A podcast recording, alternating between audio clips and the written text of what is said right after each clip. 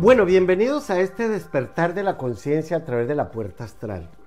Y es que lo inicio de esta manera porque el mes entrante, el 17 y el 18 de julio, voy a comenzar un nuevo ciclo de seminarios de astrología. Este año completo, 28 años de haber empezado a dictarlos ininterrumpidamente. Lo único que ha cambiado es la forma de hacerlo. Quiero además aprovechar el momento porque desde el año 92, para ser más exacto 27 de noviembre que empecé a dictar los seminarios, los bauticé el despertar de la conciencia precisamente por eso, porque estamos entrando a Acuario, la era del despertar de la conciencia, y en eso nos va a ayudar hasta el Pentágono de los Estados Unidos porque están por ahí tratando de decir, más que de decir, de aceptar que no somos los únicos. A la era de Acuario la rige Urano. Una de las musas griegas se llamaba Urania, que era la musa de la astronomía y la astrología. Urano, más que ser una, una persona que dirige el cielo, es un lugar fuera del cosmos que conocemos si ahora Urano, después de 84 años, está en Tauro, signo regido por la Tierra, pues yo creo que mm, el despertar de la conciencia va a ser mucho más grande de lo que nos imaginamos. Hay varios temas que en la era de Acuario serán fundamentales. El primero de ellos, salir del populismo y entrar al humanismo salir del comunismo y entrar al humanismo, salir del socialismo, entrar al humanismo, que eso ya lo he dicho en otros programas. Pero hay otros dos temas que van a ser fundamentales. Con el ojo derecho, mirar el cosmos con la astronomía. Y con el ojo izquierdo, mirar el cosmos interno con la astrología. Y lo sé porque mi hermano Germán, que lo digo con frecuencia, es el director del Planetario Nacional en Bogotá él es astrónomo y yo soy astrólogo. Me pregunta de pronto por la carta astral, pero en privado, no en público. Bien, este seminario, El despertar de la conciencia, que comienza el 17 y el 18 de julio, nos va a llevar a comprendernos a nosotros mismos de otra manera.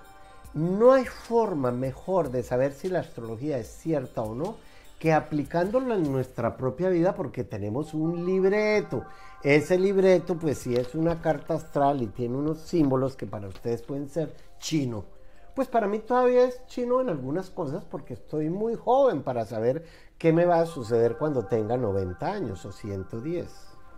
¿Por qué no? Entonces, ¿qué aprendemos en el seminario del despertar de la conciencia? El vocabulario. Lo primero es el ABC. A veces me dicen las personas, sobre todo las mujeres que es las que me arman a los seminarios, tengo seminarios donde nunca hay un hombre siquiera. Acuérdense que Eva fue solita a hablar con Lilith y dice, don Adán se quedó por ahí asustado. Pues bien, es aprender el ABC, que es una casa, un signo, un planeta, un elemento, la cruz. Eso es como ir a la primaria a hacer palotes y circulitos. Una vez se tiene ese conocimiento, Pasamos al segundo nivel. El segundo nivel es aprender a interpretar cartas astrales personales y de las demás personas, sobre todo los conejillos de indias que ustedes tengan por ahí cerquita, que no importa si se equivocan, pues porque mm, tampoco es tan grave si estamos empezando a estudiar. Pero ahí hay un problema. Y es que mucha gente con el conocimiento que adquirió en los primeros niveles se vuelve horoscopero. Adivíneme la suerte, dígame cuándo me voy a casar, dígame si conviene más este u otro, dígame cuál negocio, cuándo me debe mudar. Oiga, eso es perfectamente válido. Hay que aprender a interpretar eso, pero no nos podemos quedar ahí. El tercer paso es, ¿cuál es el mito que vine a vivir? ¿Cuál es el karma que vengo a cancelar? Las personas no son kármicas, lo que es kármico es la relación que establecemos con otras, establecemos con otras personas. Entonces, ¿cuándo, en qué momento de mi vida tengo un ciclo perfecto para poder volver ese karma un dharma? Otra cosa que se contesta en el tercer nivel es a nivel de la comunidad con la que me tocó vivir. A mí me tocó, afortunadamente, vivir con una comunidad indígena. No tengo nada que ver con comunidades asiáticas o del África o qué sé yo. No, mi libreto estaba para estar en tierra adentro y se los podría demostrar porque cuando uno nace los planetas están en el mapa donde uno nace en alguna parte. Y en mi caso fue algo absolutamente exacto. Pues bien, aprender de astrología, aplicarla, pero ir un poco más allá. ¿Cuál es, cuál es mi papel en el mito de la familia? ¿Por qué esa familia? ¿Y cuál es el, papel que tengo que ejercer con esa señora que dice que va a ser mi mamá, con ese señor que le tengo que creer a ella que me dijo que era mi papá y con eso que llaman hermanos, si es que hay hermanos o parejas o hijos, son actores y actrices con los que tengo que compartir.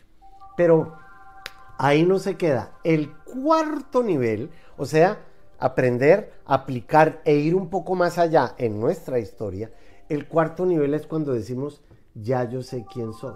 Si usted sabe quién es usted, es como si se quitara la máscara, pero el ego no se va a dejar quitar la máscara así nomás porque queda en pelota. Usted se quita la máscara y la bota, como en la película de la máscara cuando Jim Carrey la botó al río.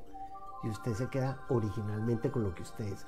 Por eso los antiguos griegos lo que hacían era ponerse máscaras para representar a los dioses que iban a estar pues en el drama del, eh, ahí en Delfos o donde tuvieran el teatro. La astrología me ha vuelto a mí bastante culto en una sola cosa, en saber quién soy.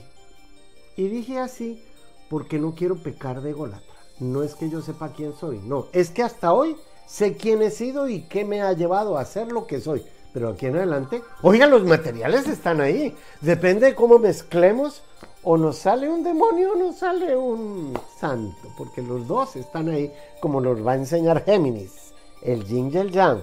Bien, obviamente en los seminarios de astrología a veces voy a parecerles pastor, otra vez de satánico, cura, imán. Es tanta la información que hay escondida en su carta astral que sería un privilegio saber qué es lo que está escrito por usted misma o usted mismo, inclusive entre más años tenga, porque tiene más cómo corroborar que eso que está escrito efectivamente está ahí. Hasta los nietos están escritos o las nietas desde el momento en que nosotros encarnamos. No tengo ni idea de cómo más puedo em, tratar de darle la información. No se trata de convencerlos, no, para nada. Ya yo me convencí por mí mismo y por sus frutos los conoceréis. De modo que el próximo seminario, El despertar de la conciencia, comienza en julio 17 y 18.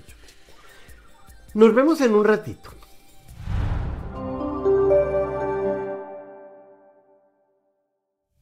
Oigan, arianos, desde ayer y arianas, pues desde ayer está Marte así, pero para favorecerlos a ustedes. Esta semana, sépanse adaptar a los demás para no atraer enemigos ni por sus ideas ni, por su forma de ser, porque acuérdense que Ari dice yo soy aquí y no me joda. ¿Qué hay que hacer? Brincar los obstáculos, no tumbarlos. Es que el carnero debe brincar el obstáculo y descubrir en usted lo que otros no pueden ver ahora. Porque del otro lado del muro, lo que para ustedes es un muro, al otro lado es una solución.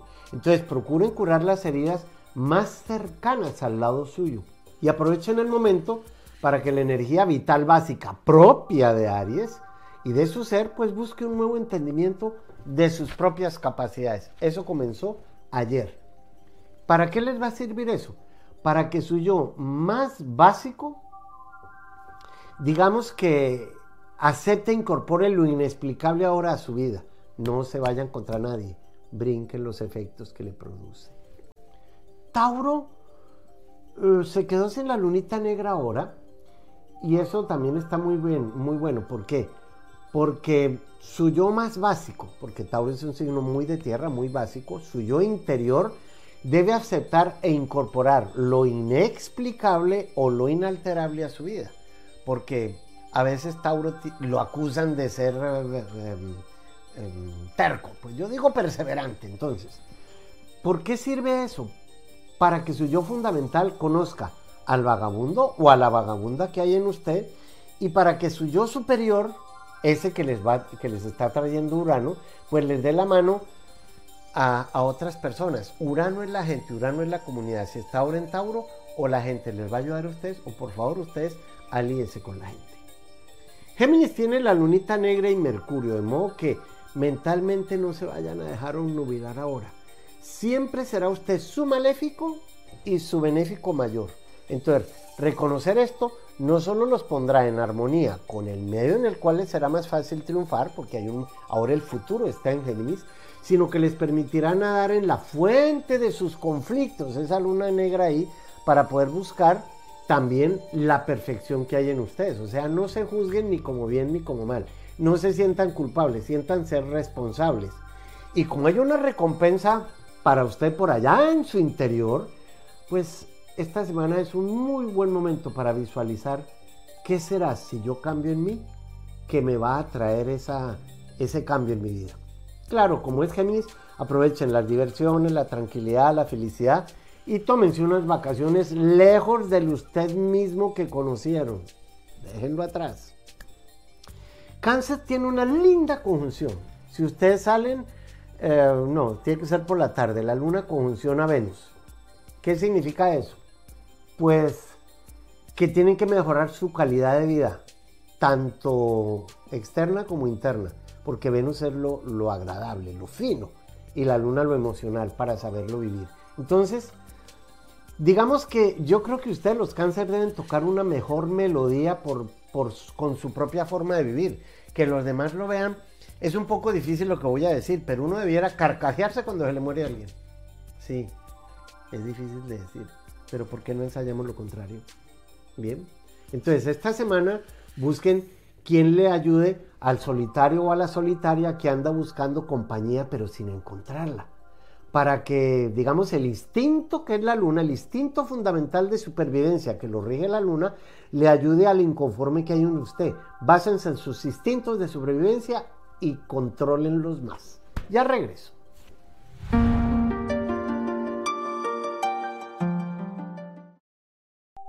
Hola amantes de la astrología, les tengo una muy buena noticia acuariana. Cualquiera de ustedes que quiera eh, aprender astrología conmigo, ya pueden bajar los videos del seminario del despertar de la conciencia, el primer nivel. Cualquiera lo puede hacer. Aparece en mi página, así como está escrito aquí. Adquiéranlos.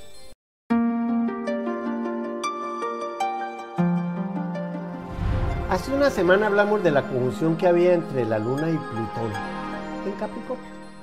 Pero ahora hay una oposición si Plutón está en Capricornio, la Luna está en Cáncer. ¿Qué es una oposición? Porque la mayoría de arqueólogos, de astrólogos o astrólogas piensan que es algo negativo. Para mí en la astrología no hay nada negativo. Lo único, lo único, negativo es la actitud de uno ante un suceso que pudo ser excelente y que era una oposición con alguien. Pues la oposición es como cuando ustedes se miran al espejo. Mierda, si yo me miro al espejo no sabía que tenía esto aquí mal puesto. Entonces, ¿la oposición qué es? Es como en el ring. Estamos opuestos y nos vamos a comprender. Porque si, si, lo más seguro es que así hubiera ocurrido. Si yo estoy en el ring con Mike Tyson y él me ve que le voy a pegar un puño, pues seguramente sale corriendo. Mejor dicho, lo asusto y sale a perderse. No, las oposiciones es para llegar a acuerdos con uno mismo. Y en este caso, yo no sé qué acuerdos tengan que llegar a ustedes en su familia o con partes de ustedes, aceptarse como son. Esa luna que dice yo siento al otro lado de Plutón es como viendo la luna dentro del volcán. Ya no al lado del volcán, como lo habíamos visto hace ocho días. No, la oposición es una división, una escisión de la personalidad, en donde tengo que definir o me separo de esto o espero otros ocho días a que vuelva a ver la conjunción. Separarse de esto tiene que ver con la luna en cuanto a la parte emocional, pero esta semana hay más oposiciones. Hay una, hay una oposición entre Mercurio, que es lo que yo pienso, y el nódulo sur, que es lo que tengo que dejar atrás. Está Mercurio en Géminis y el nódulo sur en Sagitario. Todos tenemos eso en nuestra carta astral yo lo tengo de la casa 6 a la casa 12. Si es así, yo diría, tengo que pensar más cómo canalizar el futuro, porque si está opuesto al nódulo sur, es porque Mercurio está al lado del nódulo norte, que es el futuro. Tengo que pensar más en cómo canalizar, en cómo tener más versatilidad en cuanto al trabajo. Y Mercurio me ha enseñado que tuve que adaptarme en esta pandemia a algo que nunca había hecho. Cartas astrales por Skype y seminarios por Skype. La inteligencia de Mercurio, y sabiendo un poco de astrología por las fechas, está ahora en ustedes. ¿Qué será lo que definitivamente piénsenlo porque no tengo ni idea de qué es. Piensen cuál es la actitud que ustedes tienen que dejar atrás en donde tengan a Géminis y a Sagitario en su carta astral, o si son Sagitario, piensen que ya por ese camino no pueden seguir. Porque es que a veces uno dice, tengo la esperanza de que eso se mejore. Oigan, la esperanza venía en la caja de Pandora, ¿sí? Y la caja de Pandora traía los males. Siempre lo he dicho, cada cual tiene su esperanza. Para mí, yo no tengo ninguna esperanza. Yo acepto la realidad como es para poderla trabajar.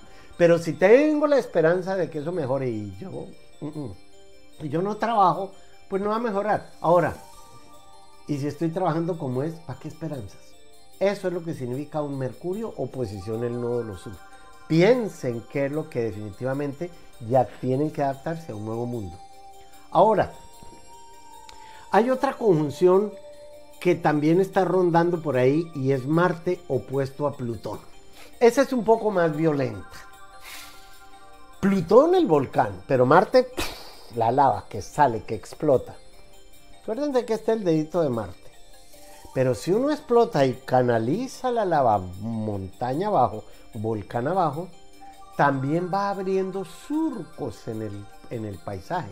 Entonces, la oposición que hay ahora entre Marte en 0 grados de Leo y Plutón en los últimos grados de Capricornio, porque está a 4 graditos de diferencia y se les dan 5, también nos sirve para saber canalizar nuestra energía. Y canalizar la energía es, no me voy a dejar provocar por nadie ni por lo que está sucediendo, porque si no, ah, voy a hacer un reguero de lava que esto va a ser tremendo. Esas oposiciones con Marte es, acá estoy yo, dice Marte, yo soy, y allá está Plutón que dice, pues, el deseo que hay en nuestra vida. Las oposiciones de la Luna son cada mes. Las oposiciones de Mercurio cada año. Pero las oposiciones de Marte es cada dos años, con algún factor del zodíaco. Si aprovechamos ahora cómo sacarlas sin satisfacciones en esa oposición, es botarlas allá. O transformar eh, el tóxico, las relaciones tóxicas, en algo que me sane, porque la relación no es la tóxica. La tóxica es el cordón umbilical, la otra persona no es la tóxica, es el cordón umbilical que uno con Marte dice, ya está aquí, me pongo el escudo, la lanza, corto, dejo atrás, no hay nada más que hacer. Yo creo que las oposiciones que hay ahora con la Luna y Plutón, con Marte y Plutón, porque la Luna va a estar en conjunción a Marte, ya hablemos un tantico de esa conjunción porque comienza mañana.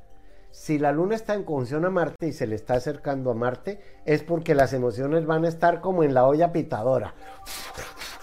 Como el toro en la, de Lidia allá en la plaza de toros, obviamente. Marte es eso. Si Marte hace una conjunción, si la luna alcanza a Marte y le hace una conjunción, pues yo, yo les dejaría que ustedes no se dejen esta semana, pero provocar por nada. ¿No les parece que es mejor tener otra reacción cuando la gente, su pareja, sus hijos, está esperando que la mamá explote, que el marido explote y ustedes no explotan? No se trata de no demostrar las emociones negativas o adversas, no. Se trata es de saberlas canalizar en el momento exacto. Porque Marte, que es el cañón y este no empieza a disparar para todas veces, para todas partes a ver qué hace, no. Va directo al grano, apunta ahí y dispara. Esa conjunción que va a haber entre la Luna y Marte puede irritar a muchas personas Leo y a las personas Acuario también. ¿Por qué? Porque Marte es la toma de decisiones. Ya, acción. Marte no piensa. Y si Marte no piensa, y ni la Luna tampoco piensa, porque la Luna siente y Marte actúa, pues estén ustedes muy atentos con la conjunción porque toda esta semana va a estar esa conjunción que hay que saberle aprovechar. Yo siento, dice la luna, que me voy a dirigir por aquí en el trabajo, en este negocio, en la profesión, en la relación que ustedes tengan. No lo desaprovechen, claro, dentro de un mes la luna vuelve a estar en conjunción con Marte, pero ya no estará por ahí Venus ni, ni las otras que estamos viendo ahora. Es por eso que los tránsitos nos muestran, como su nombre lo indica, por dónde está transitando algo, pero eso tiene un tiempo. El tiempo es lo más importante en todo el zodíaco. Saber manejar las horas para que a uno las cosas le sucedan por destino y no por imbécil. Las hizo cuando no era o con quien no era. Y ustedes que sí son, no se vayan que ya regreso.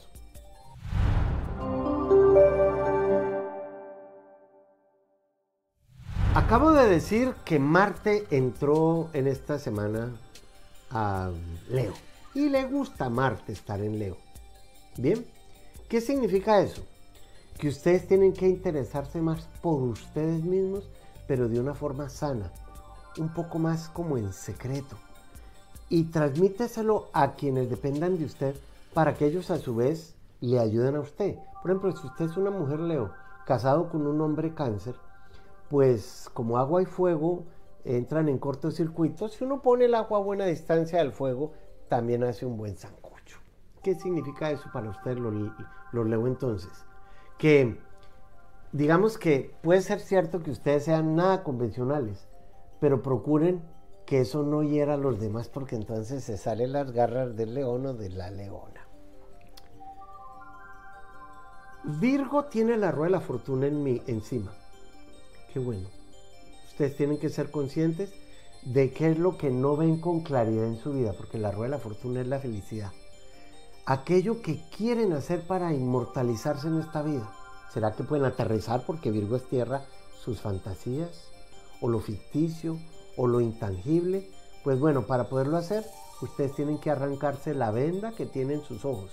Porque a veces Virgo se encierra en un pedacito y de ahí no lo saca nadie. Entonces, Sálgase de la muchedumbre o de la chusma y afirmen lo suelto, dejen los sentimientos de inferioridad si los tienen, porque Virgo es la cenicienta, recuérdenla, ¿no? Y si los tienen allí en donde sientan que los sienten y mejor cumplan con las obligaciones que les toca, sacando de su interior el impulso vital necesario para que puedan tener una recompensa duradera a través de su propia iluminación espiritual, porque eso es lo que es la rueda de la fortuna, como una iluminación que llega en un momento determinado. Libra no tiene ningún factor ahora, de modo que, qué bonito que a Libra lo rige Venus y ahora está en conjunción con la Luna, sean su propio poeta, eh, música, su propia loca o loco, sí, pero también organícese para conseguir esos objetivos de largo alcance, porque a veces Libra es como muy parsimonioso. Entonces, Miren los contenidos vivientes en ustedes estructurados por la forma, digamos externamente, algo que ustedes están pensando, hay que estructurarlo ahora externamente. Y si esto los hace sufrir, pues busque un maestro interior o uno exterior para que les ayude a sanarse, a estar más en equilibrio, libra con ustedes mismos. Bien, es decir, eh, vean si lo que usted está viviendo era lo que pensaba o no, hiciera con quien pensaba o no, hiciera el resultado obtenido o no. Eso es Libra. Escorpión tampoco tiene ningún planeta ahora encima. ¿Qué significa eso? Como Escorpión rige los instintos de sobrevivencia también al igual que la Luna. Pongan en relación directa su nivel instintivo con un pensamiento bueno, porque, porque esa conjunción de Venus-Luna está favoreciendo ahora a Escorpión.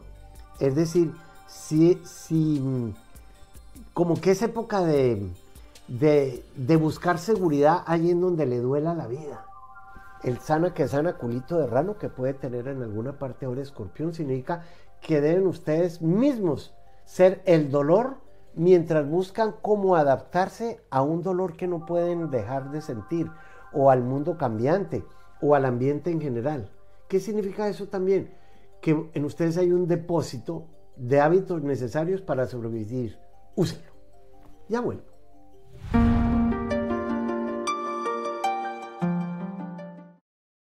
Yo aprendo mucho con cada carta astral que hago. si usted me deja entrar a su mundo, si quiere que tengamos una cita personal, podría ser o por Skype o cuando se pueda personalmente. Lo único que tiene que hacer es entrar a mi página mauriciopuerta.tv.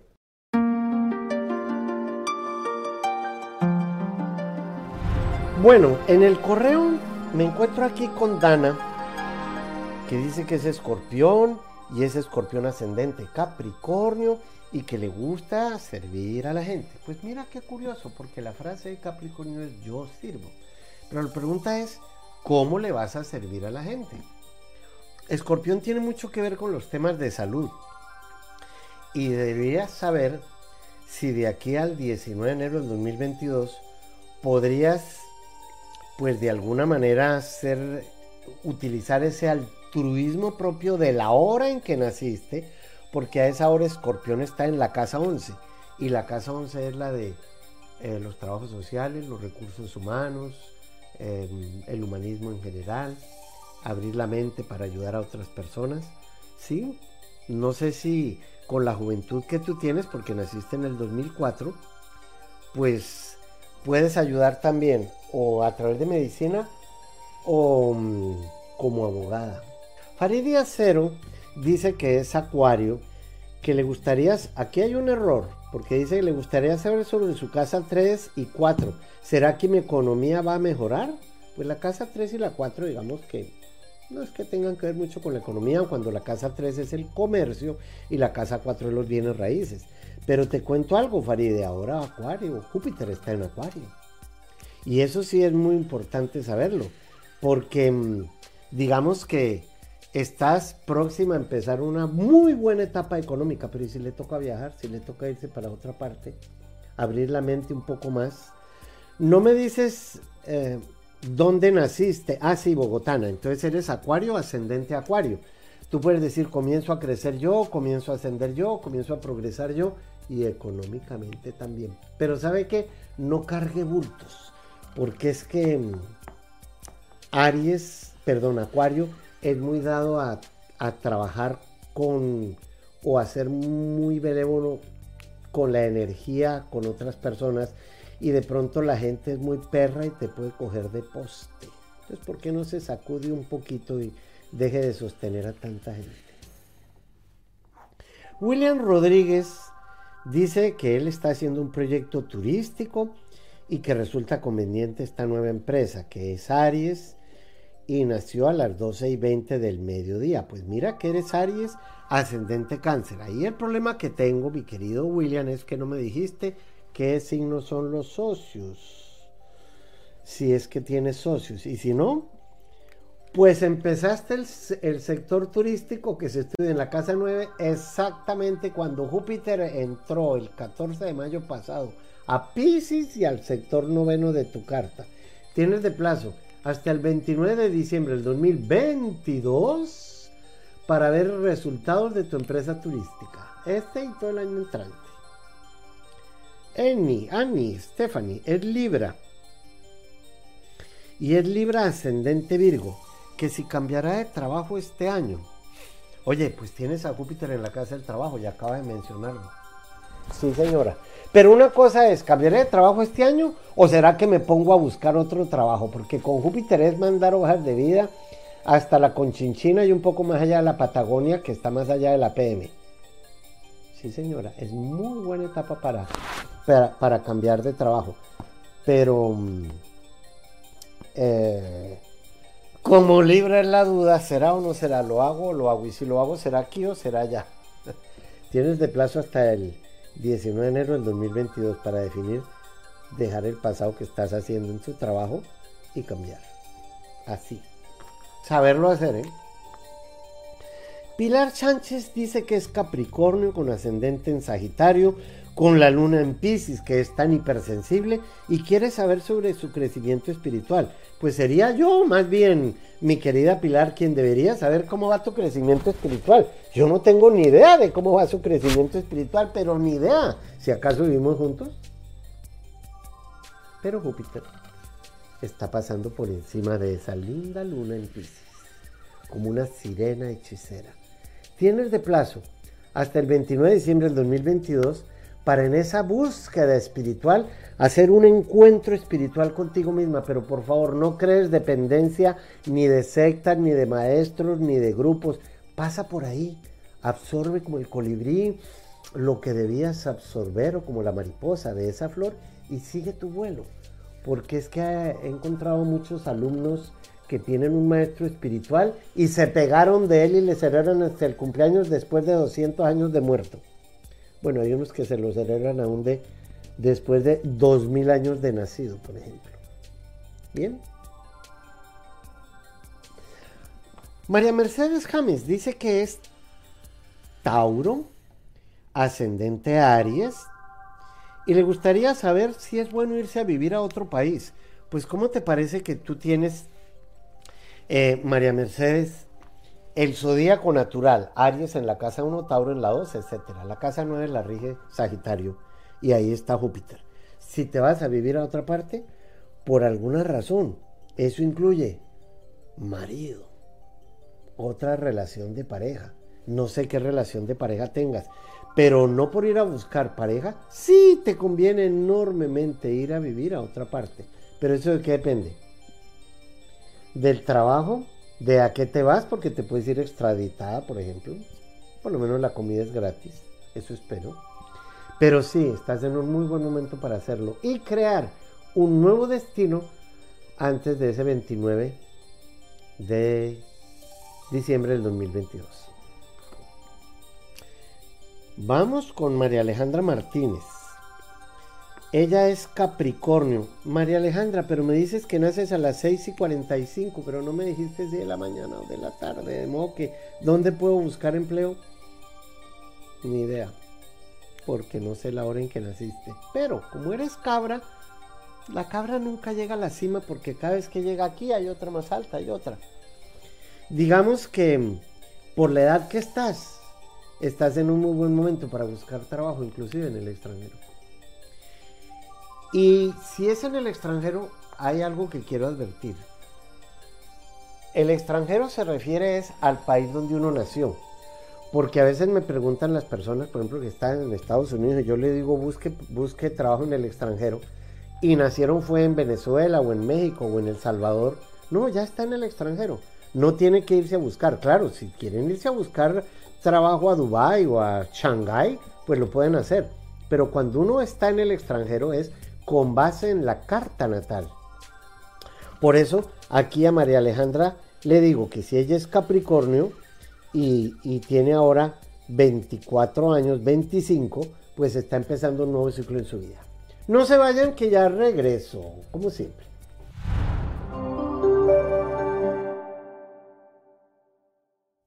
Sagitario, no cansaré de decir que es un momento excelente para que diluyan viejas estructuras personales, sociales, emocionales, familiares, pero con responsabilidad y mucha autodisciplina. Y por eso, eh, a partir de esta semana, ustedes deben ser una vez más la flecha viajera, como el buceador que se interna en el fondo del mar. Ustedes son la flecha viajera buscando otro horizonte. Pero mientras la flecha no deje el arco, se queda ahí sin dispararse. Entonces, como usted es el centro, el núcleo alrededor del cual giramos todos como radios de una bicicleta, y yo me incluyo en ellos porque le estoy hablando, pues ahora deben ver la necesidad de mantener esa estructura y no resistirse a las transformaciones que deben operar en su ser como parte fundamental del todo del cual ustedes hacen parte. ¿Qué significa eso? Que la rueda debe girar. Ese samsara, llamémoslo así, entre los hindúes. Si ustedes no hacen girar la rueda de su vida, se pinchó la llanta y se quedaron ahí. Capricornio que ahora tiene a Plutón retrógrado. Pues retrógrado es como mirar atrás o alejarse de algo, echar en reversa.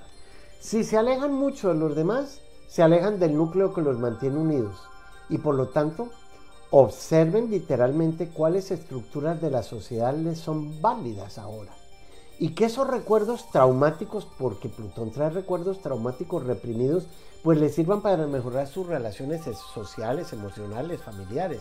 Yo siempre les digo a los Capricornios, yo que soy Capricornio, no enreden en las zarzas, brinquen las zarzas, brinquen el problema, pasen al otro lado, va y sigan trepando. No, no, las cabras no nos enredamos, para eso son las pezuñas, para brincar. Saturno también está ahora retrógrado en Acuario. Entonces, como, como Acuario es yo sé, pero es la mente universal, pues hagan las imágenes necesarias de aquello que será su vida, en especial a nivel em, público o de trabajo. Y vea qué es lo que no pueden hacer por ustedes mismos, porque Saturno en Acuario está diciendo retrógrado, necesitan gente, necesitan apoyo. O sea, que eso por lo buscar. Por eso traten de ser lo más lógicos posibles, pero sin negarle una lógica diferente a aquello que usted no puede aceptar porque le parece ilógico. No, es que para Acuario es la mente abierta. Entonces, que su forma de pensar, eh, que es bien diferente por lo general, por eso estamos entrando a la era de Acuario, que es la era de pensar totalmente diferente, que su forma de pensar no choque contra la de los demás y mejor como que aprendan a hacerse comprender a través de su voz, de sus escritos, de su comportamiento. Eso es muy importante con Saturno retrógrado. Júpiter está en Pisces, de modo que yo ya no sé, no sé qué les haya empezado a suceder de algo favorable, pero sientan de una forma más original, porque Júpiter es yo veo, es la mente superior. Y no se guarden lo que creen o saben o ven, no, cuenten todo lo que están sintiendo, pues con ello pueden ayudar también a los demás y se ayudan a sí mismos y otras personas les van a ayudar a ustedes. Entonces, que su destreza, sea manual, emocional, la que sea, pues les sirva para ver cualidades que ustedes no ven en sí mismos. Porque Júpiter también es como un don, si es la mente superior entonces, que las sorpresas no lo tomen descuidado y en especial si usted carga sobre los demás, digamos, la agresividad reprimida, como puede sucederle cosas abruptas y espasmódicas, e impredecibles, crean más en ustedes y vean para dónde van. Ya vuelvo.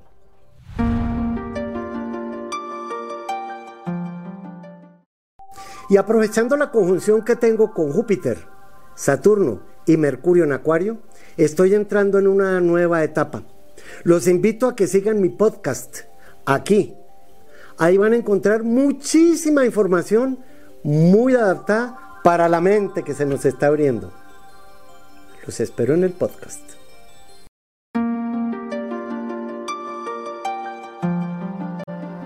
Bueno, en la sección de Skype hoy voy a hablar con una mujer muy tropical, absolutamente tropical.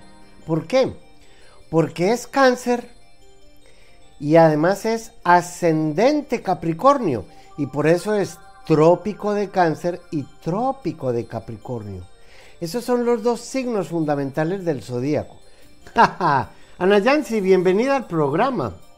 Buenas. Bueno. Gracias por la oportunidad. Pues cómo me alegra que sepas que estás en el cumpleaños de Quirón, que es un planetoide que da la vuelta alrededor del zodíaco cada 50 años el círculo adentro es tu carta natal y el círculo de afuera lo que pasa hoy. Y el cumpleaños de la sabiduría significa que la gente te va a empezar ahora a buscar más por lo que sabes, a pedirte más consejos. Y como eres mamá de todo el mundo, pues yo creo que usted ya está acostumbrada a eso. Bueno, cuéntame qué quieres que veamos para empezar a conocernos. Bueno, eh, lo primero son qué trígonos vengo a trabajar. Pues los trígonos son, son eh, cuestiones muy favorables. Los tienes que trabajar principalmente con tu personalidad, porque Capricornio es tierra, Virgo es tierra y Tauro es tierra. Por lo tanto, el triángulo de tierra dice qué tengo que hacer para ser exitosa con lo que tengo. Parece que tienes un gran compromiso de trabajar la materia y compartirla con las demás personas. Ese triángulo de tierra es el que nos da solidez, estructura. Como si tuvieras que creer mucho en ti misma, mi querida eh, Ana Yancy, porque a veces el cangrejo camina de para atrás. A veces sí. Sí, pero la cabra camina de para arriba, ¿eh? Entonces ahí, tiene, ahí tienes una gran contradicción. Tendrías que aprender a no sufrir por las emociones y a basarte más en tus pezuñas para llegar lo más alto. Ahí es donde está el triángulo de tierra. No, no sufrir tanto por lo que suceda o lo que sientas. No. Lo que tienes que hacer es, como buena cabra, brincar los obstáculos que te traigan las personas o tu propia actitud y seguir adelante. Bien. ¿Qué más ven? Eh, ¿Cuáles son mis relaciones kármicas? Pues están en la... Y- Sí, están en la casa 12. Las relaciones kármicas se estudian en la casa 12. Te la rige el signo Sagitario y a Sagitario lo rige el señor Júpiter, el dios del Olimpo. Eso es muy bueno porque ¿cómo te parece que Júpiter rige los dharmas? Y tú naciste con Júpiter en Libra. Parece que tienes un karma entonces con tu mamá. Porque está en la casa 10, que es la casa donde uno estudia a la madre. ¿Qué signo es tu mamá? Virgo. Sí, mira, tu en la casa de la madre tú tienes a Libra. Al, Libra lo rige Venus. Y tú naciste con Venus en Virgo. O sea que efectivamente esta sí es tu mamá. Pues lo que hay que entender es que las relaciones kármicas no tienen por qué ser negativas. Son situaciones inconclusas e inevitables que hay que sanar en esta vida. O sea que espero que no tengan ninguna avenencia o adversidades con tu madre Virgo porque no la podrás cambiar nunca. No, no. Bien, ¿qué más vemos? Eh, mis, mis hijos. La casa, Porque- la casa 5. I'm sorry. Go ahead. La casa 5 es la casa de los hijos. De modo que no aparecerán todos, pero tiene que aparecer con el que te vienes a encontrar. ¿Cuándo cumplen años tus hijos? Eh, uno es febrero 9 Sí, y la otra es mayo primero. pues ahí está mayo primero, mira. Ahí está Tauro. Tienes a Tauro literalmente en la casa de los hijos desde el año 70. Y por si no lo sabías, la luna que rige la maternidad está en Acuario. Pero lo que vienes es a trabajar la relación con tu hija Tauro. Ok. Entonces, tú eres agua. Tienes una hija Tauro que es tierra. Tienes un hijo Acuario que es aire. Nos falta el fuego. ¿El papá de ellos qué signo es? Pero fíjate bien, tienes a Mercurio que rige a Géminis al lado de la luna negra en la casa del matrimonio. La primera persona que se case contigo, o se muere esa persona o te hace la vida imposible, pero por lo menos No, te dejó los hijos. Listo. Entonces, ahora tendría que aparecer personas de otro tipo, pero eso aparece es en la casa 11. Y tendrían que ser escorpión, o cáncer, o sagitario, o piscis, y acuario. Son como cinco o seis signos. Pero ¿hay alguien por ahí en tu vida o no? Hay varios que están rondando, pero después de 25 años como que uno está un poquito rejego. Sí, también es cierto, pero no te compares con la que fuiste porque entonces como buena cangrejo te quedas encerrada en tu caparazón. Y hay que romper el caparazón. Bien. Porque después se van los hijos y tú te quedas pues encerrada en el caparazón. Tu vida de pareja de aquí en adelante la rige el signo escorpión. Y escorpión lo rige el señor Plutón. Curiosamente, tú naciste con Plutón en la casa 9, que es el extranjero. O sea que si llega a aparecer un extranjero, no importa de qué signo sea, siempre y cuando no sea Leo, por haber nacido con esa luna negra en Leo. ¿Tú dónde vives, Ana Yancy? En New York. Ah, ya es extran, ya estás en el extranjero. Entonces, pues eh, no se ponga la chica difícil, no se ponga tan difícil que por ahí puede haber alguien en el extranjero, que puede ser un peruano que conozcas en el extranjero o un extranjero que conozcas en el extranjero. Y te cuento que Plutón se queda ahí hasta el año 2024. O sea que tienes tres años para romper el cascarón, mi querida Nayansi. Voy a dejarte ahí porque se nos acabó la sección, pero ya tienes esas fechas. Muchas Bien. gracias. Y a ustedes ya les busco pareja, no se vayan que ya regreso.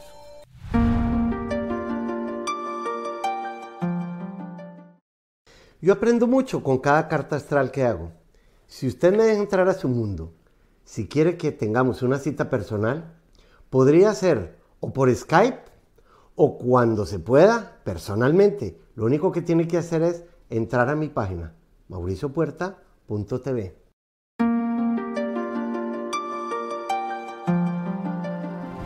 Aun cuando Júpiter acaba de entrar a Pisces para todos nosotros, especialmente para Pisces, pues lo beneficia aquí el 28 de julio de este año y volverá el 29 de diciembre de este año, quedándose curiosamente hasta el 29 de diciembre del otro año, haciéndole una entradita después a Aries.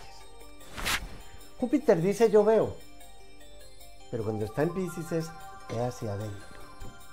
Ver hacia adentro es fundamental. De modo que si no encuentran a dónde salir, pues quédense adentro adentro. Como cuando estaban en el líquido amniótico, Pisces, la piscina donde navegábamos y teníamos nuestro ser. Ni siquiera sabíamos que existía esa señora o esa cosa llamada mamá con dos tetas que nos iba a alimentar. No, éramos uno. Ese Júpiter en Pisces lo que nos está diciendo es eso. Aprovechemos estos tiempos para sentir en nuestro interior que si no encuentran a dónde salir, quédense adentro, porque la mejor compañía que puede haber son ustedes mismos. Lo malo es llamar a la soledad algo negativo, a la depresión algo negativo. Es decir, lo malo es no aprovechar las situaciones para aprender de ellas. Por lo pronto, si Júpiter es el dios del Olimpo, que antes de ser descubierto Neptuno también regía a Pisces, pues desde Sagitario veo hacia afuera para clavar la flecha pero desde Pisces veo hacia adentro para saber a quién le voy a clavar el tirabuzón, porque adentro nuestro está el reino de los cielos, está dentro de vosotros, digo el Señor, pero el infierno también está dentro de vosotros, pudiera haber dicho el hermanito de ese Señor, porque eran hijos del mismo Padre y el mismo cosmos. Bien, no los asusto más, nos vemos en el próximo programa, váyanse y ya regreso dentro de ocho días.